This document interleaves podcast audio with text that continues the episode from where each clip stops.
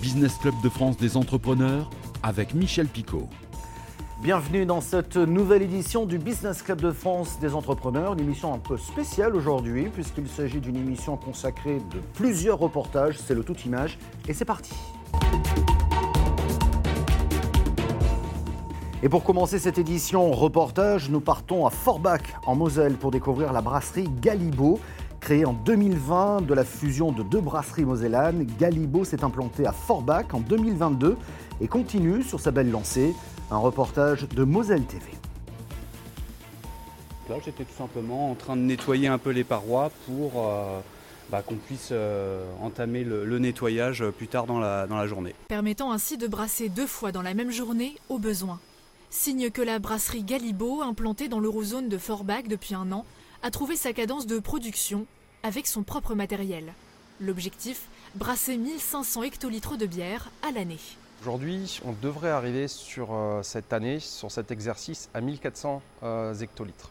Donc on est à 140 000 litres de bière euh, produite et commercialisée. Puisqu'à terme des horizons 2025, on s'est fixé à peu près 5000 hectos de, de produits et de commercialisés. Et c'est bien grâce à ces nouveaux locaux de 1200 mètres carrés que cela est possible, notamment avec l'installation d'une chambre froide. Donc là, en chambre froide, on est entre 5 et 7 degrés et on stocke environ 4 mois de, de production et de marchandises. Le maître mot Patience, puisque les débuts se sont faits en pleine pandémie, mais aussi parce que les recettes choisies demandent des cycles de production de 6 à 8 semaines. Aujourd'hui, la brasserie Galibo est sur une belle lancée avec 7 salariés et des nouveaux projets plein la tête. puisqu'on devrait sur ce, sur ce site pouvoir atteindre les 12 000 hectos s'il le fallait. Et donc ça passe par l'investissement de ces, de ces fermenteurs pour pouvoir brasser et avoir un, un roulement plus important.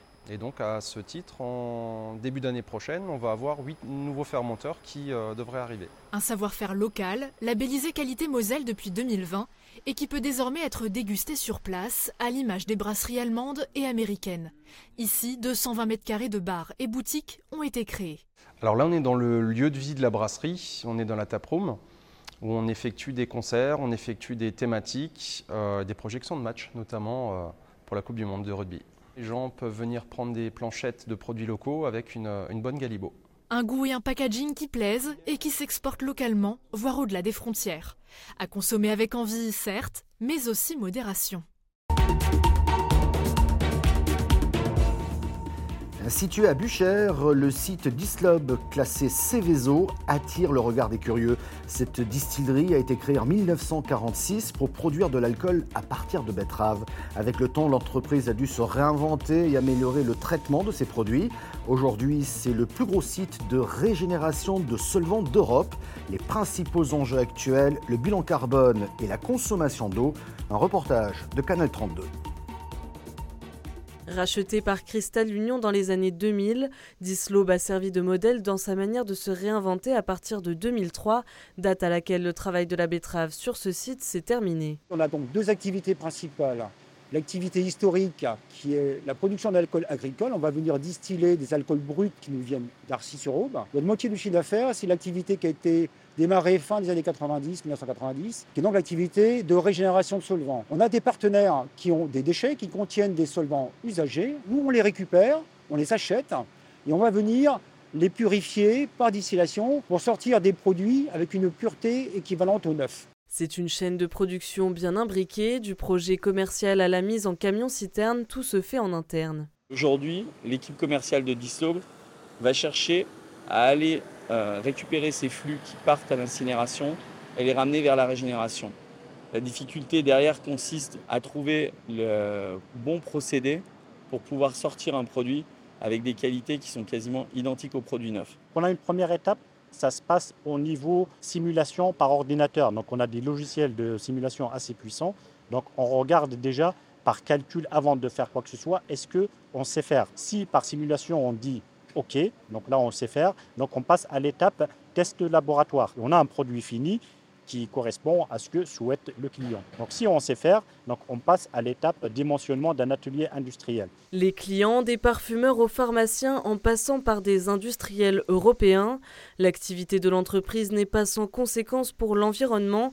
Les deux grands travaux de Dislobe, la décarbonation et la réduction de la consommation d'eau. Le premier enjeu, c'était le bilan carbone, donc il faut réduire l'empreinte carbone. C'est pour ça que nous avons investi dans une chaudière biomasse dès 2012. On était un peu visionnaire à l'époque. Aujourd'hui, cette chaudière biomasse permet de couvrir 90% de notre besoin en vapeur.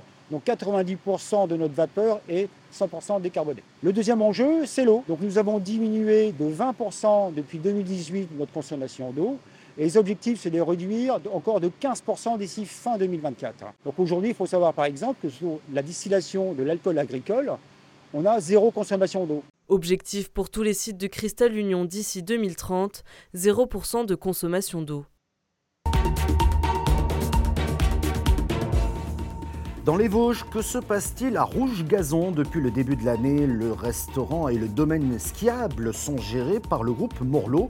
Mais au lendemain de la préemption par la SAFER, c'est la Société d'aménagement foncier et d'établissement rural de la Chaume des Neuf-Bois, 70 des 113 hectares du site ont été préemptés. Le projet de réhabilitation hôtelière est devenu incertain. Un reportage de Vosges TV. Ça fait plus d'un demi-siècle qu'on est ici, la commune, en partenariat avec la famille Lutenbacher. Voilà, donc c'est chez nous. L'avenir de la station du Rouge Gazon est-il compromis? Ce coup de gueule du maire de Saint-Maurice-sur-Moselle est éloquent. Restaurants et domaines skiables sont désormais gérés par le groupe Morlot, mais la question reste brûlante au lendemain de la préemption par la Société d'aménagement foncier et d'établissement rural de 70 des 113 hectares du site et de leur attribution au Conservatoire d'espace naturel de Lorraine. Avec le maire qui avait symboliquement enfilé son écharpe, direction donc le cœur de ces 70 hectares, la chaume des Neubois, à un peu plus d'un kilomètre de la station. C'est ici que sont tracées les pistes de ski de fond et c'est ici que le groupe Morlot, en accord avec la commune, prévoit une partie de son activité hôtelière. Sauf que le Conservatoire d'espace naturel ne l'entend pas du tout de cette oreille. Lorsque je me suis entretenu avec eux, euh, ils m'ont dit effectivement qu'ils ne voulaient pas mettre sous cloche, mais ils voulaient mettre des contraintes fortes. Euh, je leur ai demandé quelle était la différence entre contraintes fortes et mise sous cloche. Aujourd'hui, quelques mois après, un semestre après, j'attends toujours la réponse. Dans son projet de réhabilitation de la station présenté en début d'année, le groupe Morlot prévoyait l'aménagement de cinq chambres sur le site des Neubois, un projet de nouveau évoqué tout récemment par l'entrepreneur vosgien. À terme, c'est 10% de la capacité hôtelière du site du Rouge Gazon, euh, donc c'est vital pour le projet que nous puissions exploiter euh, la ferme des Neubois. Le Rouge Gazon, c'est 50 emplois, euh, c'est un site exceptionnel et effectivement, aujourd'hui, le choix du groupe Morlot peut être de faire fermer euh, le site si euh, nous n'avons pas euh, les moyens économiques de survivre et d'être pérennes. De 35 à 50 personnes travaillent à la station du Rouge Gazon, dont de nombreux doubles actifs. Cette double activité permet effectivement à nos bûcherons, nos débardeurs et autres, ceux qui travaillent principalement, les paysagistes qui travaillent plus facilement le printemps, l'été ou autre, d'avoir une activité en hiver et donc du coup économiquement à, se retrouver sur une année euh, pleine pour eux. Le torchon brûle donc entre la commune et le Conservatoire d'espace naturel de Lorraine, ce dernier mettant en avant sa mission de sauvegarde des milieux naturels. Soutenu par les parlementaires et d'autres élus locaux, le maire en appelle désormais au président de la région Grand Est et pourrait prochainement saisir le tribunal administratif. Dans un tout autre domaine, nous partons à Limoges, capitale de la porcelaine, pour découvrir cette semaine les porcelaines Guy de Graine. Un reportage de 7 à Limoges. Ce site euh, appartient donc au groupe de graines depuis 1988, euh, donc exactement.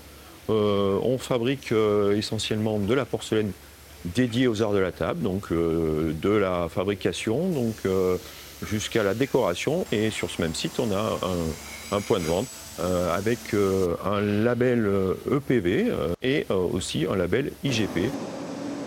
En fait, cette pièce a été créée il y a très très longtemps et c'est ce qui a fait le, lien un petit peu entre la, porcelaine de Limoges et les arts de la table qui étaient déjà fabriqués en inox en Normandie, notamment toute la partie coutellerie, fourchette, mais aussi ce genre de, produits qui ont fait le lien entre les, les deux industries porcelainières et euh, vraiment la maîtrise de l'inox. C'est un modèle qu'on appelle aujourd'hui euh, Super Nature. Cet effet un peu nature euh, écorce avec petit filet or. Sur ce produit-là, donc c'est un filet fait main qui est fait aussi, comme vous l'avez vu tout à l'heure, dans, notre atelier. Après, avec une cuisson, ce qu'on appelle une cuisson petit feu, donc à 880 degrés. Et pour terminer, allons visiter la Corse avec nos partenaires de Télépaese qui nous invitent à découvrir les secrets de fabrication du fromage de Calinzana. Bonne visite.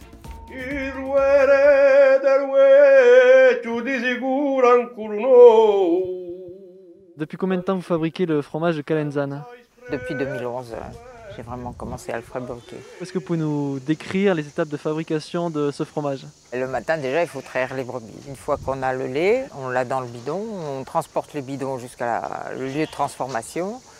On verse le lait, on le chauffe, après on caille. Et après, on le casse et on les met dans les, dans les formes. Et il y a trois étapes pour le salage. On sale le lendemain, une fois, dessus. Le surlendemain, on, on sale dessous. Et après, on le sale entièrement une autre fois pour euh, empêcher qu'il se déforme. Puisqu'en fait, le, le fromage de Calenzane, c'est un fromage carré.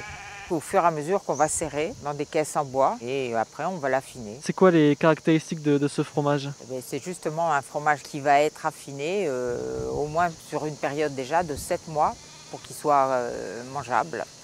Voilà, pour que le sel, au fur et à mesure, puisse partir. C'est pas un fromage à croûte, c'est un fromage à tendre. Justement, vous parlez de l'affinage, du coup, quelle place occupe euh, cette étape dans le processus de fabrication? C'est très important parce que pendant un mois, on va dire, on ne le touche pas. On attend que la flore euh, bactérienne euh, naturelle se forme autour du fromage. Puis à partir d'un mois, on commence à le laver. Et après, on le met à plat. Et au fur et à mesure, on le met debout pour qu'il reste carré en fait. C'est un fromage qui, qui a tendance, euh, si, surtout quand il commence à faire beau et que la chaleur augmente, à se déformer si on ne fait pas attention. Il faut entre 12 et 14 degrés, c'est la température idéale. Après, il faut un taux d'humidité normalement de 80% dans la cave. Est-ce que du coup, il y a d'autres euh, éléments, facteurs qui euh, jouent sur la conservation du produit? Je trouve qu'une chose qui est très importante, c'est l'alimentation de la brebis. C'est ce qui va donner euh, le goût au lait. Moi, je sais que les miennes, c'est des brebis corses, elles mangent le maquis. Elles mangent de l'herbe, mais si elles n'ont pas leur dose de maquis, elles ne sont pas contentes. Donc euh, ça donne un- vraiment un goût particulier. Je trouve que c'est un fromage vraiment qui est très bon. J'exerce ce métier de berger depuis maintenant euh, presque 40 ans. Donc 40 ans, j'ai eu des chèvres, des brebis, des vaches et des cochons. J'ai essayé toutes sortes d'animaux qui pouvaient me nourrir, moi et ma famille. Et je, suis revenu à la brebis. La brebis, c'est la plus docile pour la Corse et plus facile à gérer. Merci de votre fidélité. Cette émission est terminée, mais vous pouvez la retrouver en replay vidéo sur le site internet de votre télévision locale ou sur celui de l'émission. Elle est également diffusée en podcast audio que vous pouvez écouter à tout instant. N'hésitez pas à vous abonner sur toutes les bonnes plateformes. Et merci également aux radios qui diffusent cette émission. Bonne semaine, à la semaine prochaine.